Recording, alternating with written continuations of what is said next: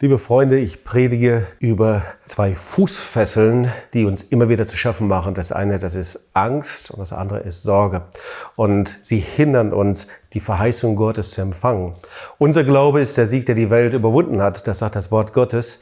Und wenn wir lernen, im Glauben zu wachsen und gleichzeitig in der Salbung des Heiligen Geistes leben, dann bekommen wir eine Autorität, die unsere ganze Mentalität verändert. Darüber predige ich und ich bin gespannt, was diese Predigt bei dir bewirken und auslösen wird. Alles, was von Gott geboren ist, überwindet die Welt. Und das ist so mal die Grundlage dieser Predigt. Rainer Bonke sagt Folgendes, Glaube ist die Währung des Himmels. Je mehr du einzahlst, desto größer deine Autorität. Sag mal zu deinen Nachbarn, Glaube ist die Währung des Himmels. Je mehr du einzahlst, desto größer die Autorität. Ihr Lieben, allein das kann schon unser Leben revolutionieren, weil wenn ich meinen Glauben steigern kann, wenn diese Währung ich einzahlen kann, dann heißt das ja, dass ich persönlich eine Entscheidung habe. Und das heißt, wir müssen erstmal festhalten, wir brauchen mehr Glauben.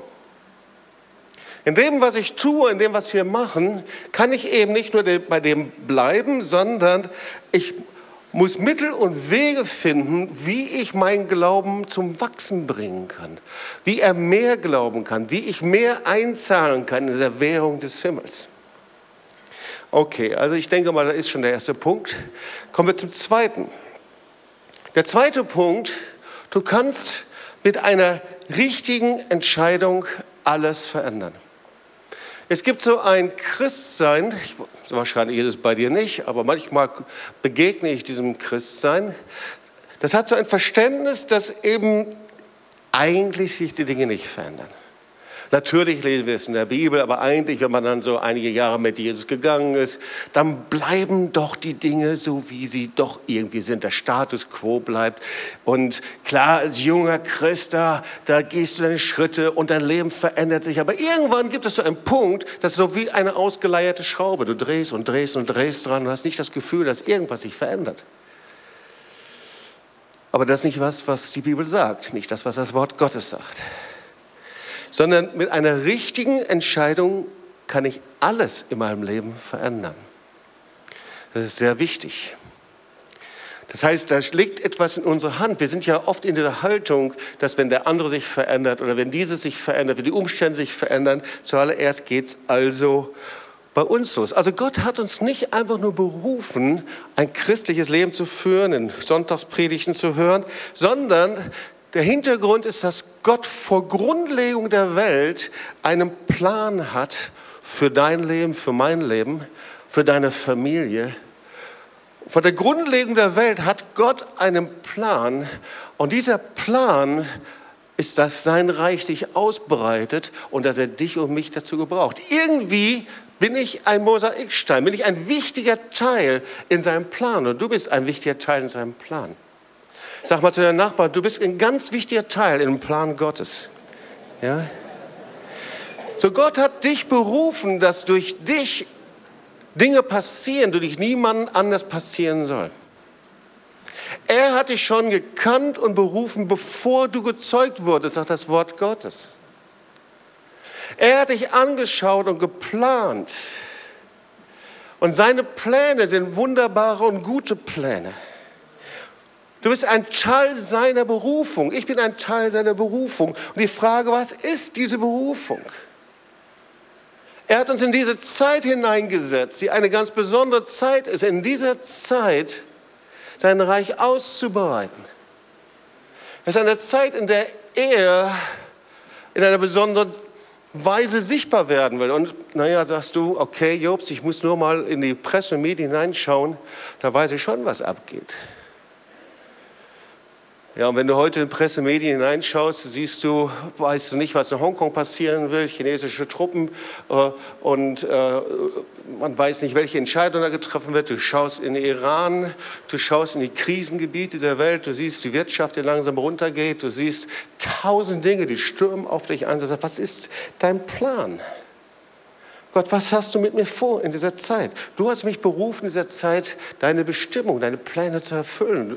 Gott, was willst du? Was ist dein Plan mit meinem Leben? Und ihr Lieben, diese Frage ist absolut nicht neu. Nur wir müssen uns diese Frage stellen. Als ich ein junger Christ war, mich bekehrte, die ersten Schritte mit dem Heiligen Geist gegangen bin, das war die allererste Frage. Was hat Gott mit deinem Leben vor? Und soweit ich mich erinnern kann, hat es immer wieder Wellen gegeben von Sicherheiten und von Krisen und Unsicherheiten, von Angst und Furcht. Das hat sich nie verändert. Ich erinnere mich noch, wie Prediger damals kamen und dann die prophetisch Dinge ausgesprochen haben und gesagt, ihr, ihr müsst euch vorbereiten. Und äh, wirklich, das hat wirklich Ängste ausgelöst. Und ich sage noch nicht mal, dass es falsch war, weil, weil Gottes Handeln ist wie in Wellen, sondern Gott schaut immer, was machen wir damit. Wir sind berufen, in dieser Zeit seinen Platz einzunehmen. Gott hat etwas vor mit ihm. Und wir gehören, sagt das Wort Gottes, in seine Armee der Liebe Gottes hinein. Okay, wenn wir hier mal in die Bibel hineinschauen, da gibt es da zwei Bücher und da gibt es, äh, sagen, lesen wir eine Offenbarung. Wenn wir also zum Herrn kommen, im Himmel gibt es zwei Bücher. Das eine ist das Buch des Lebens und ich hoffe, du bist eingetragen in dieses Buch des Lebens und wenn du dein Leben Jesus gegeben hast und du gerettet bist, neues Leben bist, dann bist du eingetragen in dieses Buch des Lebens. Aber es gibt noch ein zweites Buch und das ist das Buch, in dem das eingetragen wird, was wir tun oder was wir nicht tun. Und das hat etwas mit unseren Entscheidungen zu tun. Der Herr schaut dich und mich an und nimmt uns völlig ernst, wie wir unsere Entscheidung fällen. Unsere Entscheidung, deine Entscheidung wird deinen Glauben wachsen lassen und dich in etwas Neues hineinbringen. Oder aber wir werden eben ständig in einer Wüste von Sorgen und Ängsten bleiben. Das hat was mit unserer Entscheidung zu tun.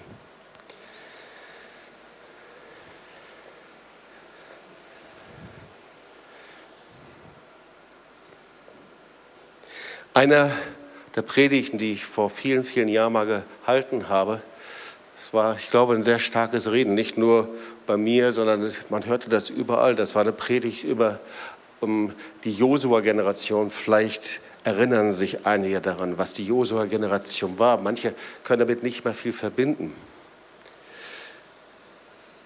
Aber ich möchte dir so zwei, drei Gedanken von Josua weitergeben, weil Josua genau das widerspiegelt, was Gottes Antwort ist in einer Zeit von Furcht und von Angst. Ich bin davon absolut überzeugt, dass der Herr in dieser Zeit gerade eine Josua-Generation beruft. Dann sag mal zu deinen Nachbarn, du solltest zu dieser Josua-Generation dazugehören, okay? Ja? So, was ist eine Josua-Generation? Also das ist nicht eine Generation, die an Alter gemessen wird, sondern es ist eine Generation des Glaubens, die Gott gebraucht. Da geht es nicht um Zertifikate, Bibelschulzeugnisse, da geht es nicht um theologische Abschlüsse, sondern Gott ruft eine Generation. Ich möchte das zu jedem eins von euch sagen, gerade die ihr auch im Reich Gottes dient, unterwegs seid, in Zellgruppen seid, vielleicht auch da, wo du in einer anderen Gemeinde bist und da aktiv bist. Gott ruft eine Generation des Glaubens, den der Herr ein neues Land geben will. Wenn ich bete und wir stehen vor dem Jahr 2020 und dieses Jahr 2020, das birgt in sich viele Verheißungen, viele prophetische Verheißungen. Es ist wie eine offene Tür in eine neue Dekade, in ein neues Jahrzehnt. Und Gott gebraucht immer so eine Zahl und so ein Jahr, um uns vorzubereiten für das, was kommen wird. Und Gott gebraucht und bereitet seine Gemeinde, Christen darauf vor, auf das, was kommen wird, was er tun wird. Und zwar eine Generation des Glaubens, die er freisetzen möchte. Eine Generation, der er ein neues Land geben möchte. Und zwar nicht in dem Sinne Land, dass du eine Immobilie kaufst, sondern in dem Sinne, dass er seine Verheißung erfüllen kann, dass Menschen gerettet werden. Ich möchte dir einfach mal hier so einige Verse vorlesen aus 4. Mose 13. Wir wissen ja, dass die Josua-Generation zurückkam, dass die äh, Josua-Generation für eine Generation des Glaubens steht. Und ich will jetzt gleich erklären, ich möchte vorher einige Verse lesen. Ja, 4. Mose 13. Nun sprach der Herr zu Mose, schick Männer aus, die Kanaan erkunden sollen, das Land, das ich den Israeliten geben will. Aus jedem, Stall, aus jedem Stamm sollst du einen der führenden Männer auswählen. Wie der Herr ihm befohlen hatte, schickte Mose zwölf Männer aus der Wüste Paran los. Jeder von ihnen hatte eine führende Stellung in seinem Stamm in. Also hier sind die Leiter, die ausgewählt werden. Und er sagt zu ihnen, findet heraus, wie die Beschaffenheit des Landes ist und ob die Leute, die dort leben, stark oder schwach, wenige oder viel sind. Macht ausfindig, ob das Land gut oder schlecht ist. Also geht in das Land hinein und schaut es euch an. Schaut sie an, ob sie stark oder schwach, wenige oder viele sind. Macht ausfindig, ob das Land gut oder schlecht ist und ob die Städte befestigt oder unbefestigt sind. Findet weiter heraus, ob der Boden fruchtbar oder karg ist oder ob es dort Bäume gibt oder nicht. Seid mutig und bringt Kostproben der Früchte des Landes mit. Zu jener Zeit wurden nämlich gerade die ersten Trauben reif. Und so machten sie sich auf den Weg. Also die gehen los und gehen in das Land hinein. Nachdem sie das Land 40 Tage erkundigt hatte, kehrten die Männer zurück. Als sie bei Moses, Aaron und der ganzen Gemeinschaft der Israeliten in Kadesh in der Wüste eintrafen, berichteten sie ihnen und sie zeigten die Früchte des Landes. Und ihr Bericht lautete folgendermaßen. Wir kamen in das Land, das du uns geschickt hast. Dort fließen in der Tat Milch und Honig und das hier sind Früchte, die dort wachsen. Doch die Menschen, die dort leben, sind stark und ihre Städte sind sehr groß und gut befestigt. Sogar die Anakita haben wir dort gesehen. Und jetzt etwas weiter, da machten die Israeliten Mose wieder Vorwürfe. Kaleb versuchte sie zu beruhigen und rief, wir sind stark genug, das Land zu erobern, wir müssen losziehen und es in Besitz nehmen. Aber die anderen Kundschafter widersprachen, gegen diese Völker können wir auf keinen Fall antreten, sie sind viel stärker als wir. Und die erzählten den Israeliten die schlimmsten Geschichten über ihre Reise. Also wirklich, nicht nur einige, sondern die schlimmsten Geschichten. Ja. Wir haben das Land durchzogen, wir wissen, wie es dort aussieht. Glaubt uns, dort herrschen Mord und Totschlag. Alle Menschen, die wir gesehen haben, sind groß und kräftig. Die Anakiter, die wir getroffen haben, sind Riesen. In den Augen waren wir klein wie Heuschrecken, so haben wir uns auch gefühlt. Wir sind in einer Zeit des Heuschreckenglaubens. Und sag mal zu deinem Nachbarn links und rechts, ich hoffe, du bist niemand mit einem Heuschreckenglauben. Ja? Sollen wir Heuschrecken glauben? Was war mit den Heuschrecken? Heuschrecken sehen hässlich aus. Ich habe selten jemanden gefunden, der sagt, mein Lieblingstier ist eine Heuschrecke. Ich habe mir das heute noch mal in YouTube genau angeguckt. Eigentlich wollte ich dir ein Bild zeigen, aber ich habe es ja dann doch erspart, okay? Sie hat schrecklich viele Beine und, äh, und sie sieht aus wie ein Monster. Ist aber kein Monster. Und diese Heuschrecke, die, lebt, die lebt im Gras und die denkt, dieses Gras wäre Urwald. Und genauso ist es Menschen mit einem Heuschreckenglauben. Sie befinden sich irgendwo und sie denken, der Urwald würde sie umgeben. Die Urwald der Probleme, Urwald der Dinge, der um sie herum ist. Und weißt du, Heuschrecken, wenn sie irgendwo Gefahr sehen, dann machen sie einen großen Sprung. Wenn Sorge, Angst ist oder irgendwie, springst du beiseite. Das ist Heuschreckenglauben. Heuschrecken denken, sie werden von Riesen gefressen. In der heutigen Zeit ist es auch wahr, weil die Heuschrecken sind als Superfood entdeckt worden. Und das heißt, Heuschrecken stehen auf der Top Ten Liste des Teufels vom Teufels Superfood. Sag mal, hoffentlich stehst du nicht auf seiner Superfood Liste, ja? Heuschrecken fühlen sich klein und unterlegen und minderwertig. Und genauso fühlten sich die zehn Botschafter, als sie von diesem Land zurückkamen. Muss überlegen, sie haben Zeichen, Wunder erlebt, ihr kennt die Geschichte. Sie haben erlebt, wie das Meer sich teilte. Sie haben erlebt, wie Mose sie hinausgeführt hat aus Ägypten. Sie haben erlebt, wie Manna und Wachte. Sie haben Wunder über Wunder erlebt. Und jetzt also die Leiter der Leiter, die werden jetzt hineingesandt in das neue Land. Hier erfüllt sich die Verheißung Gottes. Gott hat so viel unternommen. Und jetzt sind hier also die zwölf. Es sind die Leiter der Leiter. Es sind die Leute, die verantwortlich sind. Es sind die, die erfahren sind. Es sind die, die Wunder Gottes. Es sind die Berater. Und sie gehen auf ihre 40-tägige Adventure-Tour in das neue Land. Sie sehen die Reichtümer, sie sehen die Früchte, sie sehen die Möglichkeiten. Sie haben dieselben Wunder erlebt wie Josua und Kaleb. Aber sie verwandelten sich vor diesen Riesen in geistliche Heuschrecken. Auf einmal wurden sie so klein, sie sahen die Riesen, sie sahen die Unmöglichkeiten, sie sahen diese Dinge und irgendwie haben sie andere Augen gehabt als Josua und Kaleb. Josua und Kaleb, die sahen Milch und Honig und die Früchte und die herrlichen Sachen und all das, worüber Gott gesprochen hat. Diese zehn anderen, sie waren voller Angst und Furcht und ihre Worte waren voller Angst und voller Furcht und voller Rebellion. Und sie waren bereit, alles aufzugeben, was durch den Glauben Abrahams und Mose passiert war. Überleg dir mal. Alles, was Gott initiiert hatte. Sie waren sogar bereit, den Bund aufzukündigen, den Gott mit Abraham gemacht hat. Ihr wisst ja, Gott hat zum Abraham gesagt, schaut die Sterne im Himmel und den Sand am Meer und so viele Nachkommen will ich euch geben. Und er hat über das Land gesprochen. Und sie waren bereit, das aufzugeben. Die waren bereit, da nicht hinzugehen. So stark war die Furcht und Angst in ihrem Leben. Die waren bereit, nach Ägypten sogar zurückzukehren. Und mit ihrer Furcht und Angst, mit ihren Sorgen infizierten sie die ganze Gemeinde Israel. 4. Mose 14. Die Israeliten schrien entsetzt auf und weinten die ganze Nacht. Boah, ist der Hammer, oder? Alle schimpften auf Mose und Aaron.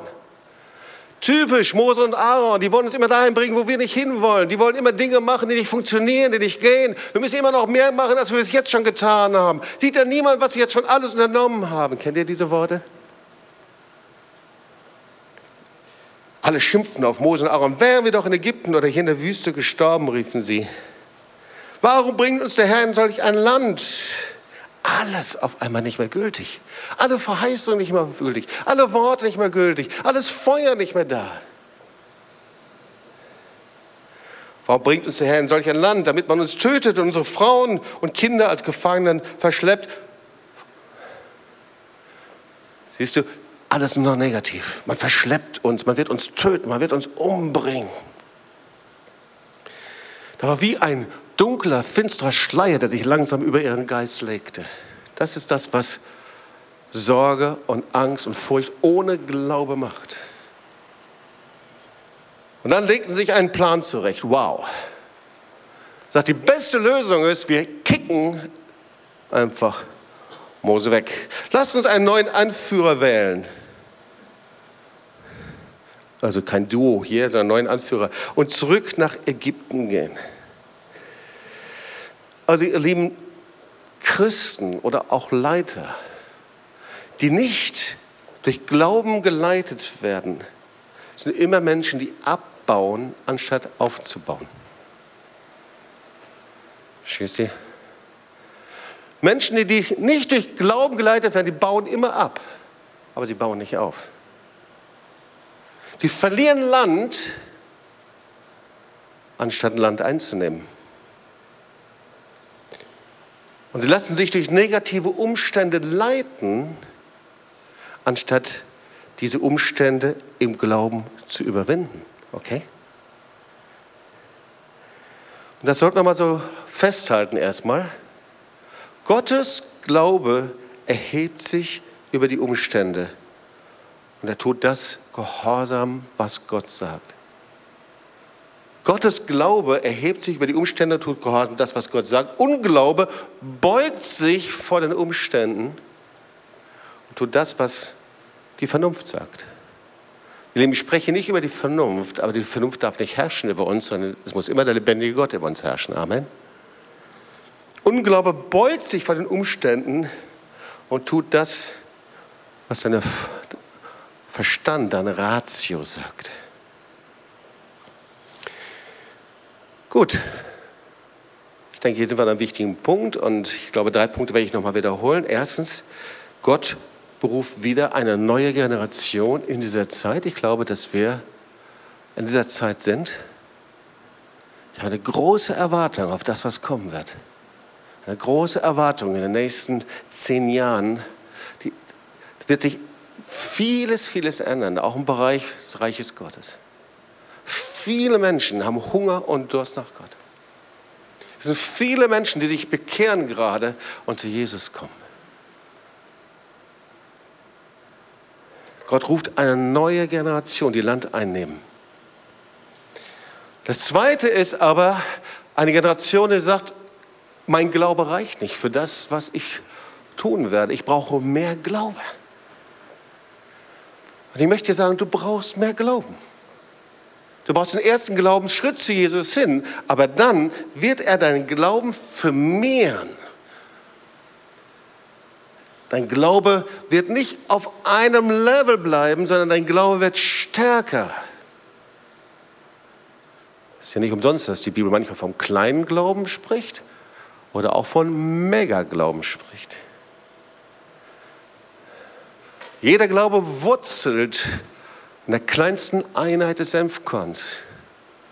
Aber ein Senfkorn bleibt nicht so, wie es ist, sondern daraus wird ein starker Baum, es wird wachsen. Also du brauchst mehr Glauben. Und der dritte Punkt, die richtige Entscheidung kann alles ändern. Das heißt, nicht der andere entscheid, entscheidet über meine Umstände, sondern immer deine Entscheidung, meine Entscheidung. Die richtige Entscheidung kann alles ändern. Gut, gehen wir mal einen Schritt weiter. Tja, du merkst schon, das ist keine Urlaubspredigt, sondern eine Predigt, in dem der Herr dir dienen möchte. Und ich spüre, wenn wir aus, aus diesem Dienst herauskommen, ist mein Wunsch und auch mein Gebet, dass du etwas nimmst, das du vor Gott wirklich bewegen kannst. Es wäre schade, wenn du aus dem Gottesdienst rausgehst einfach, sondern ich möchte an einem Punkt etwas in Bewegung bringen in dir. Es gibt ein Wort, das mich seit 20 Jahren sicherlich begleitet. Es ist ein Wort, das uns begleitet, Charlotte und mich. Und zwar, wir kennen dieses Wort, äh, es wird auch oft darüber gepredigt. Und das heißt, die Salbung zerbricht das Joch. Habt ihr davon schon mal gehört? So manche denken, das hätte Benny Hinn erfunden, dieses Wort. Oder andere denken, Katrin Kuhlmann hat es erfunden. Nein, es steht in der Bibel, tatsächlich. Und die Frage, die dahinter ist, ist, wie schaffe ich es denn, durch die Kraft Gottes Dinge wirklich, heute sagt man ja, nachhaltig zu verändern? Das Wort Gottes ist nachhaltig. Sag mal zu deinem, das nachhaltigste der Welt überhaupt, ja? Ja, das ist das Wort des Jahres sehr wahrscheinlich. Wie schaffe ich das? Die Salbung zerbricht das Joch. Okay, und da will ich dir mal drei unterschiedliche Typen von Christen beschreiben. Du kannst dich ja selber einordnen, wo du da gerade bist. Schau mal, es gibt Christen, die leben beständig auf der Ebene ihres Verstandes und auch ihrer Emotionen. Das heißt also, du glaubst an Jesus, du gehst in den Gottesdienst, du liest in der Bibel, Zellgruppe, du, du tust alles das, was man so als Christ tun sollte, hoffentlich. Aber die Dinge, wie du Dinge beurteilst und die Entscheidungen, die du fällst und wie du es machst, das bewegt sich auf der Ebene des Verstandes. Oder bei anderen ist es eben so, da ist das Lenkungselement deines Lebens, das, was dich leitet, eben nicht nur der Verstand, sondern auch deine Emotionen. Ja, mir geht's gut oder mir geht's schlecht, ich fühle mich abgelehnt oder nicht abgelehnt. Ähm, die Ebene meiner Emotionen. Und es gibt eben auch viele Christen, die sehr stark orientiert sind durch ihren eigenen Willen. Und alles ist nicht schlecht. Ich sage nicht, dass es schlecht ist. Aber das Wort Gottes sagt, hm, das ist eine Ebene, die ein guter Anfang ist. Eigentlich sowas wie eine Babyebene, okay? Eine christliche Babyebene. Sag mal zu deinen Nachbarn, lebst du eigentlich noch auf der christlichen Babyebene? Ja? Das ist also, wenn man sein Leben Jesus gibt und die ersten Schritte mit ihm geht, da hat man eben noch nicht gelernt, diese Dinge eben unter seine Herrschaft zu bringen. Und diese christliche Babyebene, die wird auch von Paulus fleischliches Christsein genannt. Das hört sich schon wieder nicht gut an, vor allen Dingen in der Zeit der Vegetarier mögen wir kein fleischliches Christ sein. Also, wir sehen schon, Paulus war schon vorher, hat schon gewarnt vor Fleisch. Ja. Aber damit ist nicht das Fleischessen gemeint, sondern das fleischliche Leben als Christ. Okay, also die erste Ebene. Aber das ist eben auch die Ebene, in der man eben merkt, wow, die Dinge sind schon sehr mühsam. Ich muss kämpfen, ringen.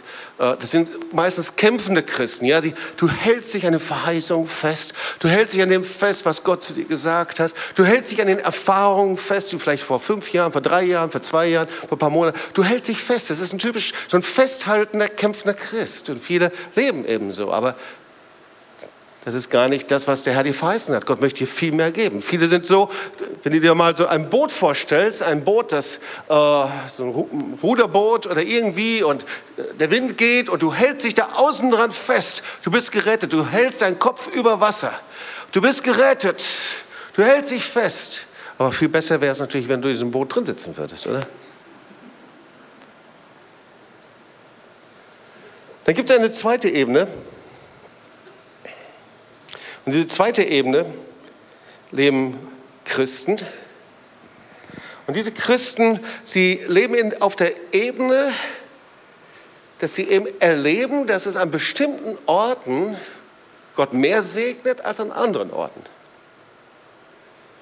Ich nenne das mal so, dass der Herr eben ein, ein Werk besonders salbt. Nehmen wir mal ein Beispiel.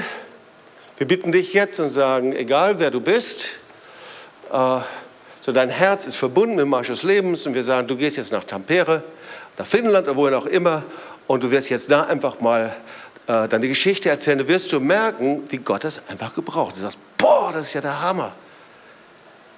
Das ist aber jetzt nicht deine Salbung, sondern du bist eingetaucht in etwas, was Gott segnet. Oder aber du kommst in eine Gemeinde und da ist ein Segen da und du gehst da hinein und du spürst einfach die Salbung, die Gegenwart Gottes. Ja? Und das heißt, es geht eben Orte, in denen der Herr uns besonders gebrauchen kann. Wir sind ein Teil einfach von einer besonderen Wirkens Gottes. Ich nenne es mal Salbung. Und dann gibt es aber etwas Drittes. Und da geht es eben um dich selber. Das heißt, du bist irgendwo an einem Ort und du merkst, Hilfe, du fühlst dich verloren, Finsternis, du weißt nicht, du weißt nicht, was du tun sollst. Probleme werden immer größer und immer schwieriger und du willst einfach von Gott gebraucht werden. Niemand kann dir helfen. Doch, jetzt solltest du auf einer übernatürlichen Ebene angekommen sein. Das ist das, was die Bibel mit Salbung meint. Das heißt, auf einer Ebene, an der der Herr dich persönlich gebraucht, ein Joch zu zerbrechen. Ja? Wo Gott dich gebraucht. Vielleicht an deiner Arbeit, in deiner Familie. Da bist du einfach, du und der Herr, ihr seid einfach zusammen und du bist auf ihn geworfen. Über diese dritte Ebene möchte ich jetzt sprechen, weil die erstens, erste Ebene, die Babyebene, das ist die Milchebene, die sollten wir verlassen. Die Bibel sagt, hm, das geht nicht gut, wenn wir da so lange drauf sind, das ist nicht gut. Sondern gibt es etwas viel Besseres, das ist die Ebene des Geistes, wo der Heilige Geist uns leiten kann und wo Gott eben Dinge tun kann, die wir nicht tun können. Das ist doch auch viel besser, oder? Aber unsere Kraft ist einfach wirklich begrenzt. Also der Heilige Geist kann sich nur bewegen, wenn wir uns, wenn wir auf der übernatürlichen Ebene leben. Ach, stimmt ja. Mein Christsein hat ja was mit einem übernatürlichen Gott zu tun. Das vergessen wir ja manchmal, oder? Mensch, der Sohn des lebendigen Gottes. Das ist ja keine historische Figur, oder? Sondern der Sohn des lebendigen Gottes ist er. Jesus ist auferstanden und er lebt. Er sitzt zur Rechten Gottes. Das sind himmlische Herrscher, die beten ihn an. Das ist der Heilige Geist, der Repräsentant und Tröster hier auf der Erde. Wow, das Leben mit ihm, das sind ja nicht nur Feelings und Energie und Power und Kraft, sondern wir haben es mit dem lebendigen Gott zu tun. Und dieser Gott ist übernatürlich. Dieser Gott ist heilig. Dieser Gott weiß, was ich tue oder was ich nicht tue. Der schaut mich doch an. Ich lebe mein Leben vor ihm. Du, Gott, siehst mich. Und der Heilige Geist, er tut die Werke Gottes wenn wir unsere Augen auf ihn, auf diese übernatürliche Ebene richten. Und das ist die Salbung des Heiligen Geistes. 1. Johannes 2, Vers 20. Doch ihr habt die Salbung von dem, der heilig ist, und habt alle das Wissen. Sieben Verse weiter, 1. Johannes 2, Vers 27. Und die Salbung, die ihr von ihm empfangen habt, die bleibt in euch. Und jetzt 27, Jesaja 27, 10, da steht dieser Vers, wenn du in den Urtext hineinschaust, ich habe es nochmal getestet und geprüft, stimmt wirklich, das Joch wird zersprengt werden. Also geht, nicht noch, geht noch nicht mal die Salbung zerbricht das Joch, sondern das Joch wird zerstört. Steht da wegen der Salböl, wegen der Salbung, wegen des Salböls. Okay, halten wir das mal fest, ihr Lieben. Zuallererst, die Währung des Himmels ist der Glauben. Und der Glaube muss mehr werden. Es reicht nicht nur, wenn er auf einer Ebene ist, sondern mehr werden. Da muss ich sogar was mitmachen. Kann ich nicht nur einfach so geschehen lassen. Zweiter Punkt ist, die Kraft des Himmels ist die Salbung des Heiligen Geistes. Jetzt ist es ja wirklich so, dass viele Christen sich eben auf der Ebene ihrer eigenen Kraft bewegen. Und leider kommen wir oft selber da an, stimmt's? Wir können viel bewirken mit unseren Gaben, mit unserer Organisation, mit den Dingen, die wir tun können und lassen können. Mit den Gaben und Organisationen und Strukturen kannst du sogar Gemeinden strukturieren. Aber du kannst kein Joch zerbrechen über Menschen. Nur die Salbung zerbricht das Joch. Was ist die Salbung? Hier geht es also nicht um was Mystisches oder um irgendeine Erfindung von Charismatikern, die Salbung. Das ist etwas Reales. Die Kraft des Heiligen Geistes wird hier auf der Erde real und sichtbar. Weißt du, wenn die Salbung des Heiligen Geistes kommt, dann passiert etwas. Und du kannst es sehen, spüren. Menschen fangen an zu weinen, werden berührt, überführt, sagen, boah, ich spüre körperlich Gottes Gegenwart, ganz unterschiedlich. Das ist das Salböl des Heiligen Geistes. Ja? Bis dahin Veranstaltungen, wo Holocaust-Überlebende sagen, ich habe gespürt, wie flüssiges Öl hindurchgekommen ist und hat mich einfach geheilt. Das ist das Salböl des Heiligen Geistes. Gott tut Dinge, die wir nicht tun können. Er nimmt die Dinge in die Hand, die wir nicht in die Hand nehmen können. Darum geht es ja bei Gott, oder? Es geht ja nicht um ein säkulares Christsein oder etwas, was wir theoretisch uns vorstellen können, um, ein, um, eine Beziehung zu Gott, die irgendwie Theorie ist, sich in Dogmen verfängt, sondern es geht doch um die Realität Gottes, dass Gott Dinge tun kann, bewirken kann, die wir nicht tun können. Aber damit das passieren kann, dann muss ich die Prinzipien und die Gesetzmäßigkeiten kennen. Und wir sind oft so, dass wir unser Leben weiterführen und weiterführen und weiterführen und wir verpassen das, was Gott eigentlich tun möchte.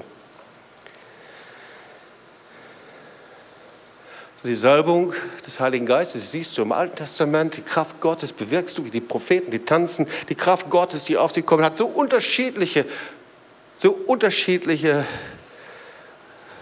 Ausrichtungen, aber es gab es immer. Und ich habe früher schon diese beiden Beispiele geliebt. Ja, die Elektrizität gab es schon immer, bis irgendwann mal nach tausenden Versuchen jemand diese Gesetzmäßigkeit erkannte, Thomas Edison. Dann hat er die Birne hinein und dann auf einmal fing die Birne an zu leuchten.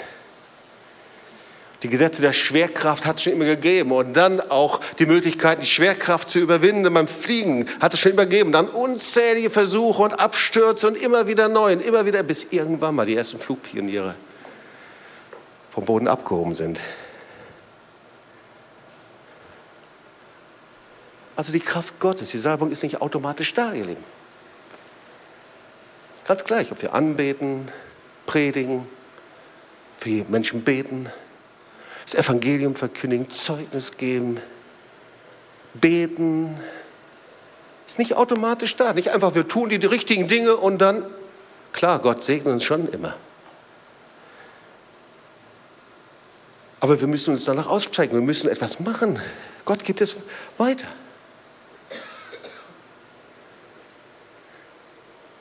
Und das ist ein Teil meines Dienstes, unseres Dienstes.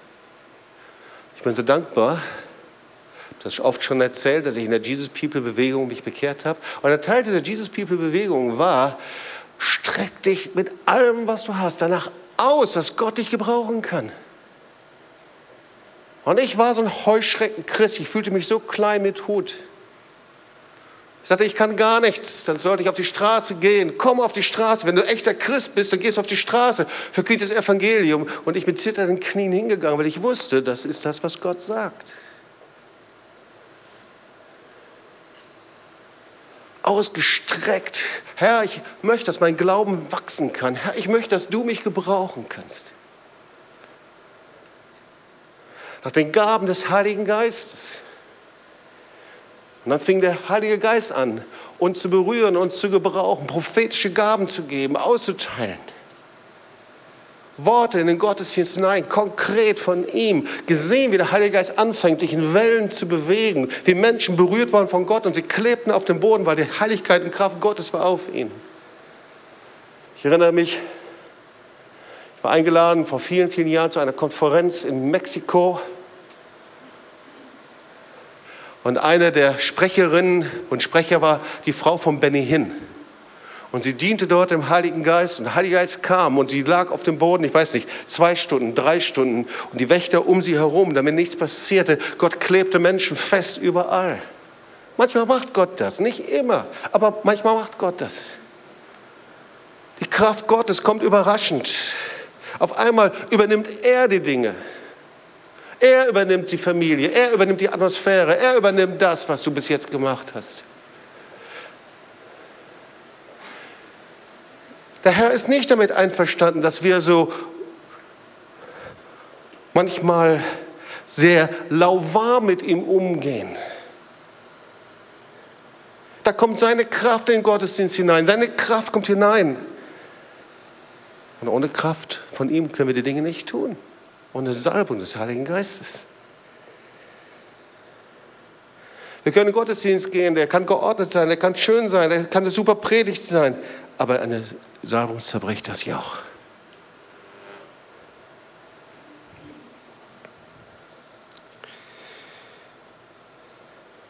Das Wirken des Heiligen Geistes, diese Salbung, bringt Resultate hervor, Veränderung. Es ist die Elektrizität des Himmels. Und wir müssen das zulassen. Wir dürfen das zulassen. Wir müssen es nicht. Wir dürfen es. Wir können natürlich auch sagen, Herr, geh an mir vorbei. Aber das, was sich wehrt dagegen, dass Gott selber die Dinge tun kann in unserem Leben, das ist meistens Religion. Unsere religiösen Erfahrungen, unsere religiöse Erfahrungen Kirche und Gemeinden, unsere Dogmen, unsere Theologien. Ach, vergiss deine Dogmen und deine Theologien. Wenn du vom lebendigen Gott stehst, dann wirst du damit nicht punkten können vor ihm. Ich werde damit nicht punkten können, meine Theologie, Dogmen oder irgendwie sowas. Das Einzige, was zählt, ist, ist Gott durchgekommen bei dir? Hast du dich berühren lassen von ihm? Konnte er dich gebrauchen? Und meistens sperrt sich Religion gegen die Kraft Gottes. Das Wirken des Heiligen Geistes, diese Salbung, ist die übernatürliche Ausrüstung, Gott zu dienen. Wir könnten das nicht tun, wenn wir das nicht hätten. Es ist Gott, der anfängt, Dinge zu tun. Manchmal bin ich erstaunt.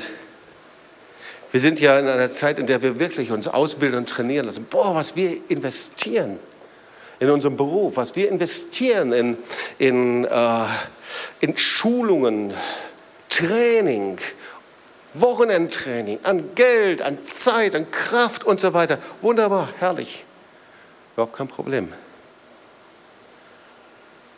Aber warum denken wir, dass wir dem Herrn dienen könnten, ohne in ihn zu investieren?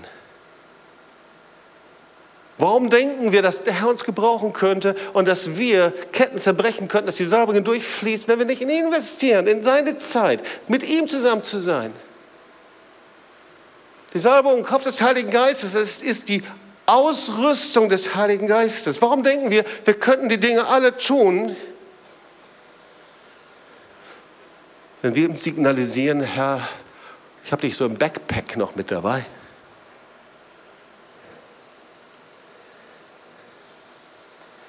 Weißt du, ohne Ausrüstung und Salbung des Heiligen Geistes, du kannst dein Bestes tun. Und wir werden es dennoch in unserer eigenen Kraft und Stärke machen. Und unsere eigene Kraft und Stärke, egal was wir machen, leiten, dienen, in der Gemeinde sein, im Beruf sein, in der Familie, egal wo, aus der eigenen Kraft und Stärke, da kommt immer ein Heuschreckenglaube. Und aus dem Heuschreckenglaube da kommt Niederlage. Und aus der Niederlage kommt ein Wüstendasein. Und ich habe eine gute Botschaft für dich. Niemand muss in der Wüste bleiben. Ja, also die Salbung, das Wirken des Heiligen Geistes ist die Fähigkeit, die Kraft Gottes, seine Werke zu tun. Ich kann das nicht. Ich kann gar nichts für Gott tun. Ich kann vielleicht in seinem Sinne etwas tun, aber das ist immer sehr schwierig, das zu machen. 1. Korinther 1,27, das Törichte der Welt hat Gott erwählt, um die Weisen zustande zu machen. Das Schwache der Welt hat Gott erwählt, um das Starke zustande gemacht. Und manchmal vergessen wir das und verwechseln das und sagen, naja, das Schwache, Jobs, hier steht es doch, hat Gott erwählt. Und das Törichte, hier sitze ich einfach in meinem Frust, aber das stimmt ja gar nicht.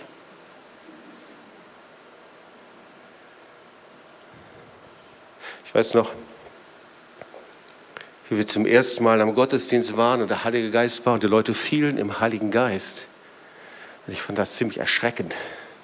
Und Charlotte und ich, wir hielten uns an der Hand fest und, äh, und dann habe ich gesagt, Schatz, ich gehe auch nach vorne, ich will auch für mich beten lassen. Und, und dann haben wir gesagt, ah, ich weiß nicht, ob das gefährlich ist, wer weiß, ob das richtig ist und so. Wir sind nach vorne gegangen, dann haben für uns beten lassen und die Augen zugemacht, haben uns an Hand gehalten, beide. Und dann kam der Heilige Geist und auf einmal lagen wir da im Heiligen Geist. Inzwischen glaube ich, Gott könnte es ja auch anders machen, gell? Aber welche Position ist denn eigentlich angebrachter vor Gott, schwach zu sein, also auf dem Boden zu liegen, vor ihm?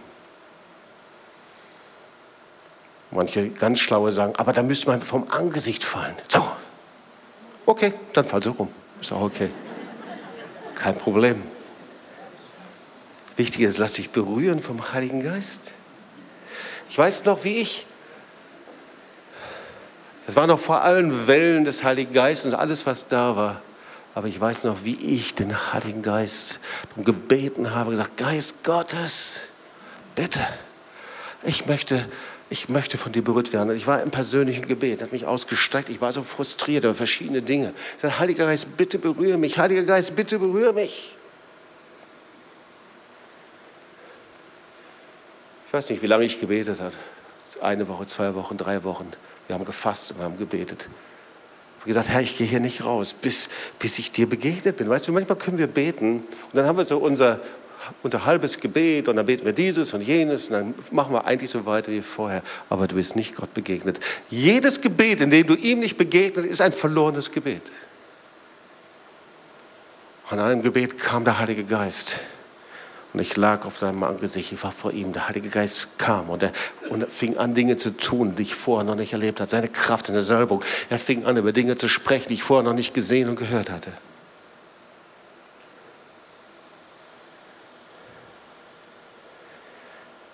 Der Heilige Geist hat das Schwache und das Törichte erwählt. Aber wichtig ist, dass wir uns berühren lassen von ihm. Okay, gibt so ein paar Blockaden. Mir ist aufgefallen, dass bei vielen Christen es so ist, also wahrscheinlich gehörst du nicht dazu, okay? Aber bei vielen Christen ist es so, die sind wirklich total wach in ihrem Geist. Du sprichst mit ihnen über ihren Urlaub zum Beispiel. Voll da. Richtig voll. Die können dir alles erzählen, was passiert ist, wie herrlich das war, wie die Sonne herrlich untergegangen ist. Und das siehst du dann auch immer im Status. Herrlich, wunderbar.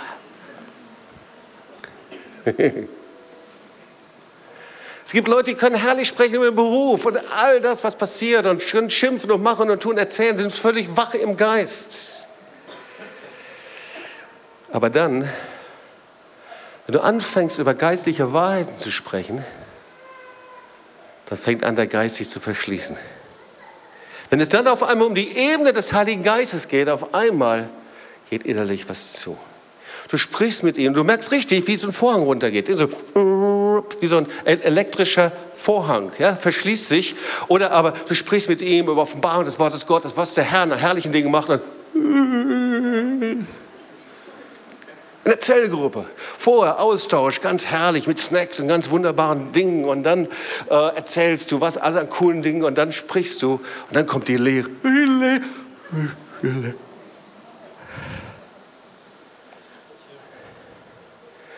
Und oft sind wir in unseren Umständen dann gefangen. Gell?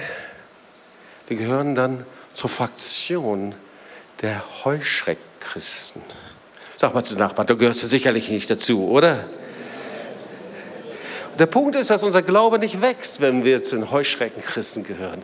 Wir, der Glaube wächst nicht, er bleibt immer auf einen Status. Und meistens ist es auch so, dass unser Gebetsleben das wirklich knochentrocken und schwierig ist. Und ein anderes Kennzeichen, dass wir meistens andere für unsere Probleme verantwortlich machen.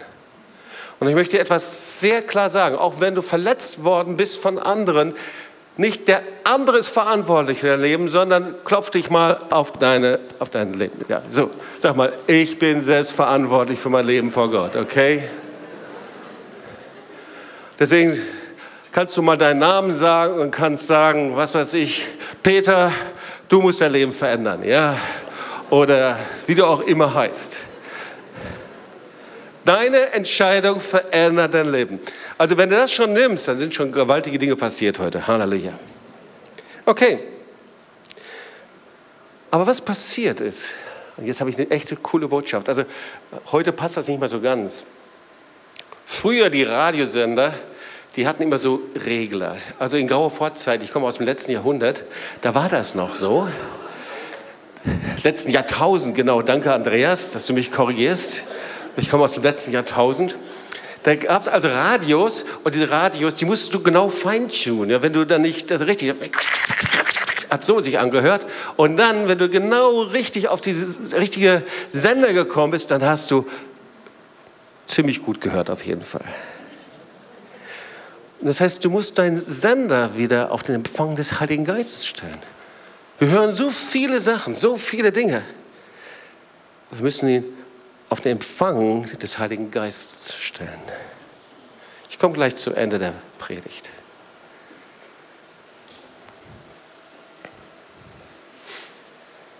Manche, die schon lange hier in der Gemeinde sind, die wissen, dass mein Leben und mein Dienst durch eine Predigt verändert worden ist. Das war die Botschaft über den Mantel Josefs, über den Lieblingsrock. Ja, Josef war der Sohn und der geliebte Sohn Jakobs, der hat ihm einen Rock angezogen und der Heilige Geist diente mir gewaltig in England. Wir waren da bei einem Gottesdienst von Rodney Howard Brown und der Herr sagte, Jobst, versuch nicht irgendwelche andere Mäntel zu tragen, sondern ich habe für dich einen Mantel der Salbung, der dir passt. Ich möchte gern, dass du darin gehst. Und so gilt das für jeden Einzelnen. Der hat eine Salbung für dich, eine Berufung für dich. Aber du musst sie herausfinden, du musst danach jagen, entschlossen, beten. Wir leben nicht einfach nur so unser Leben und dann ab und zu mal hoffen wir, dass Gott uns gebrauchen kann. So funktioniert das nicht, ihr Lieben. Er hat eine Autorität für dich, einen Glauben, Unser Glaube ist der Sieg, der die Welt überwinden kann. Der Herr hat eine Verheißung für dich, dass Sorge und Furcht und Angst dich nicht mehr knechten darf, sondern dass du in der Freiheit bist und dass du einen Sieg darüber leben kannst. Wir fingen dann an, etwas anderes zu entdecken, nämlich wie gesegnet wir sind, wenn wir in Salbung säen. Wir fingen dann an, in Salbung zu säen. Carlos Jimenez lehrte uns darüber, weil wir sagten, wir wollen das haben. Wir gingen damals hin zu verschiedenen Männern und Frauen Gottes, zum Beispiel bei Rodney Herr Braun, andere, die, wo wir gesehen haben, boah, der Herr gebraucht sie für Tausende, Zehntausende, Hunderttausende. Wir fingen an, da hineinzusehen, auch finanziell hineinzusehen, die zu segnen. Und wir sahen, dass wir ähnliche Salbungen, ähnliche Dinge bei uns empfangen haben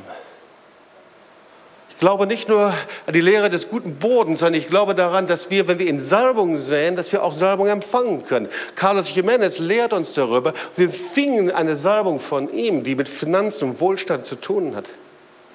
Wir werden irgendwann mal, wenn der Urlaub vorbei ist, mal Zeugnisse hören von all diejenigen, die hier herrliche Berufe bekommen haben und die Gott gesegnet hat, einfach und hochgehoben hat bis hin zu einer Karriere, weil sie sie mit dem lebendigen Gott gemacht haben.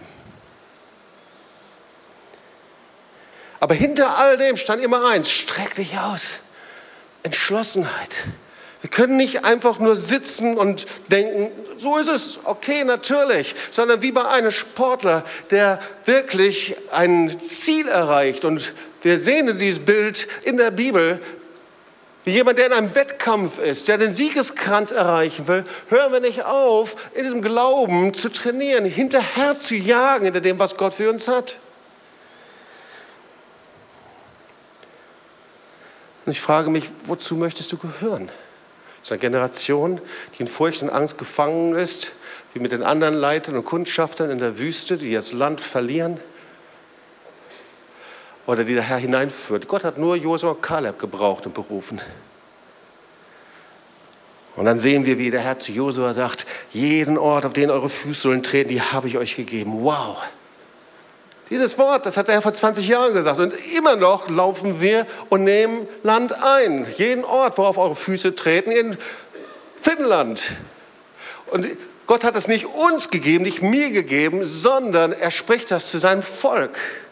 Heilung der Nationen. Josua 1, Vers 5, niemand soll vor dir bestehen dein Leben lang. Was für eine Verheißung. Jobs, wohin du gehst, du kannst deinen eigenen Namen einsetzen. Ich will dich nicht aufgeben und dich nicht verlassen. Uh. Herr, wohin ich gehe. Egal, was für Widerstände da sind, wie groß die Riesen, ich will dich nicht aufgeben, ich will dich nicht verlassen. Josua 1, Vers 9 habe ich dir nicht geboten, dass du stark und mutig sein sollst. Hey, weißt du, dass das ein Gebot Gottes ist, dass du stark und mutig sein sollst? Sei unerschrocken, sei ohne Furcht, sei nicht versagt. Denn der Herr, dein Gott, ist mit dir überall, wo du hingehst. Ja, das haben wir dann auch gemacht. 2000 Kilometer von Berlin nach Moskau zu Fuß. Wenn wir diese Geschichte anderen erzählen, dann kriegen sie so große Augen. Durch Deutschland gelaufen, von Norden bis in den äußersten Süden, Evangelium verkündigt, in die äußersten Enden, in Slums hineingegangen. Missionare, die jetzt in Orten gehen, in Lateinamerika, überall, um dort Kinderhäuser aufzubauen, Gemeinde aufzubauen. Hinzugehen, Märsche des Lebens durchzuführen, wo wir Buße tun und uns beugen. Ob es Gedenkmärsche sind oder Freudenmärsche sind oder Jubelmärsche, ist eigentlich ganz egal. Wichtig ist nur, dass es Gottesmarsch ist. Denn der Herr, dein Gott, ist mit dir überall, wohin du gehst. Ich komme jetzt zum Aufruf, zum Gebet. Erster Punkt, den wir gelernt haben, du kannst mit deiner Entscheidung alles verändern. Alles.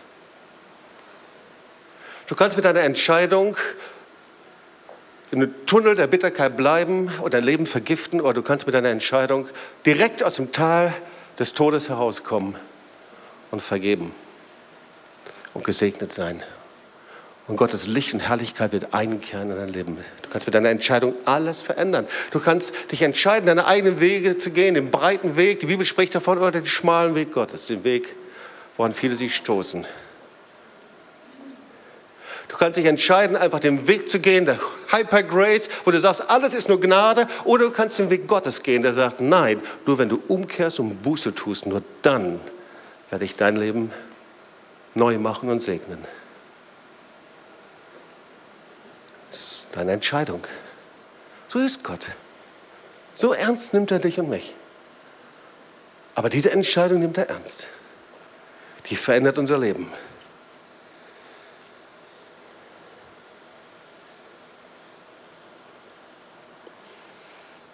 Der Herr will dein Verlangen sehen, mein Verlangen sehen, Erwartung. Und deswegen predige ich eigentlich diese Predigt. Oh, hey, überleg doch mal, wenn du keine Erwartung mehr hast, keine Erwartung an Gott, dann bist du tot. Wenn du im Gottesdienst bist und hast keine Erwartung, ihm zu begegnen, wenn du betest und hast keine Erwartung, einfach von ihm zu hören, wenn du ihm dienst und hast keine Erwartung, dann bist du geistig tot.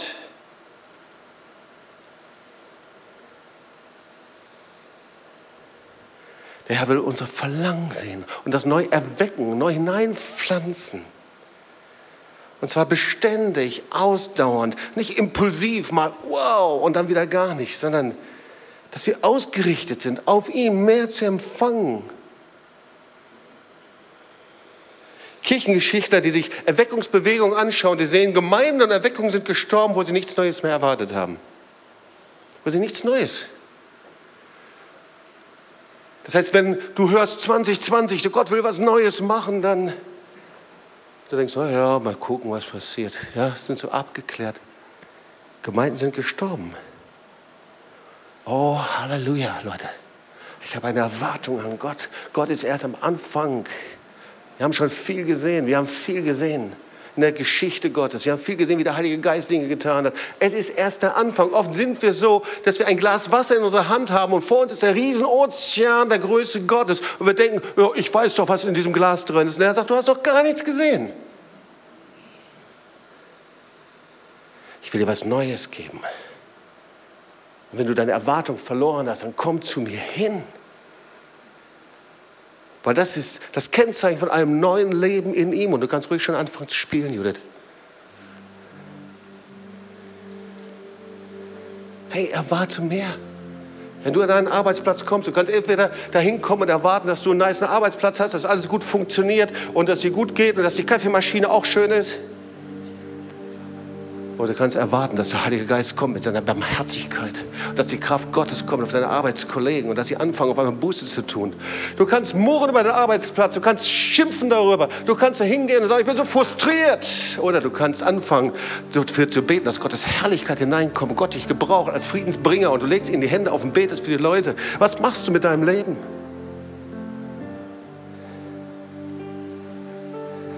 Du kannst frustriert sein über deine Familie. Du kannst schimpfen über deine Familie. Du kannst Dinge erzählen, was alles Negative und Schreckliche war. Oder aber du kannst Gottes Herrlichkeit herbeibeten. Wo Gott selber kommen kann. Du kannst darüber klagen, dass der Herr dich nicht gebraucht und hoffentlich komme ich mal bald in irgendeine Leitungsposition, dass ich mich beweisen kann. Endlich komme ich irgendwann mal, dass ich merke, dass ich gebraucht werde. Oder aber du kannst an deinem Platz anfangen, dort wo du bist, die Werke Gottes zu tun. Was ist deine Erwartung?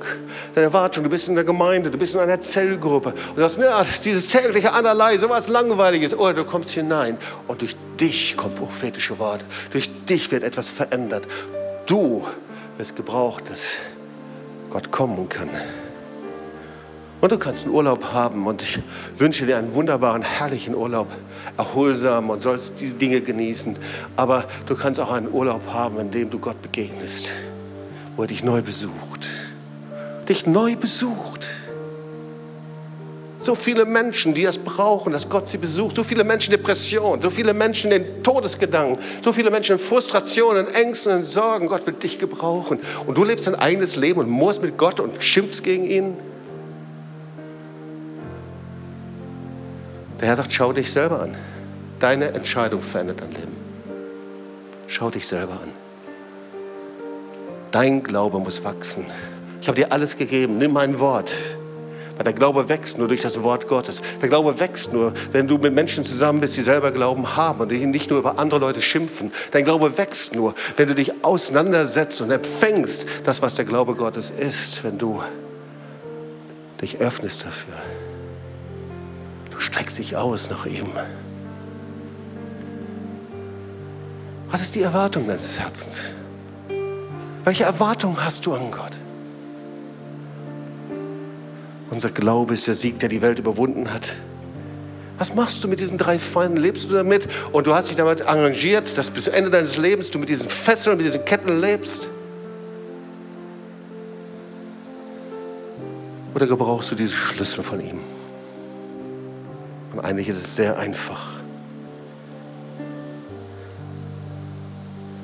Fasse die fünf Punkte noch zusammen, dann werden wir beten. Erstens, du brauchst mehr Glauben.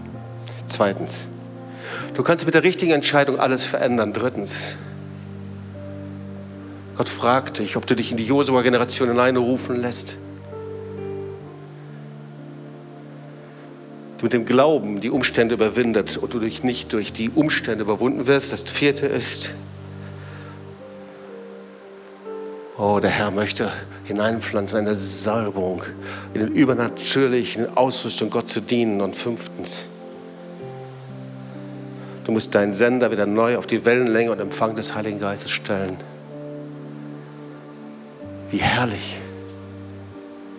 Ein Leben gefolgt von Zeichen und Wundern. Das ist dein Leben.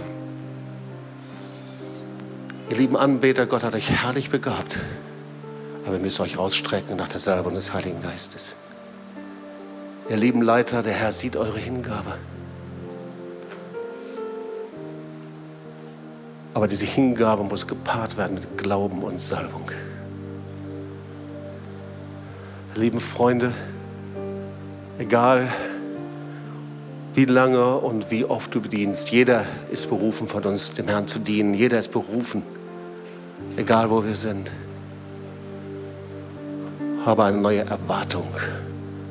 Empfange neu die Lust am Herrn habe deine Lust am Herrn und er wird dir geben, was dein Herz begehrt. Und da steht nicht, habe deine Frust am Herrn, sondern habe deine Lust am Herrn. Er ist hier. Ich glaube, dass wenn du dich ihm zur Verfügung stellst, wirklich radikal zur Verfügung stellst, dass durch dein Leben Frucht entsteht, 10, 15, 20 Leute direkt zum Glauben kommen durch dich, dass du Leute begleiten wirst, dass es überhaupt kein Problem ist, Leute in ein jüngerschaftliches Leben hineinzuführen. Es ist überhaupt nicht schwierig, dass Gott dich persönlich gebraucht. Überhaupt nicht. Weil Gott ist Gott und er hat eine Bestimmung für dein Leben und für unsere Nation. Und die Bestimmung für Deutschland, für Europa ist nicht, dass wir in Finsternis versinken, sondern dass er einen Zustand herbeibringt, in dem eine gewaltige Ernte passiert, dem er unsere stolzen Knie beugt. Das brauchen wir, oder? Wir tragen immer noch diese deutsche stolzen Arroganz mit uns herum. Wo werden wir es los? Um Kreuz. Seine Salbung, seine Kraft seine Autorität. Komm, lass uns aufstehen und wir wollen beten zusammen.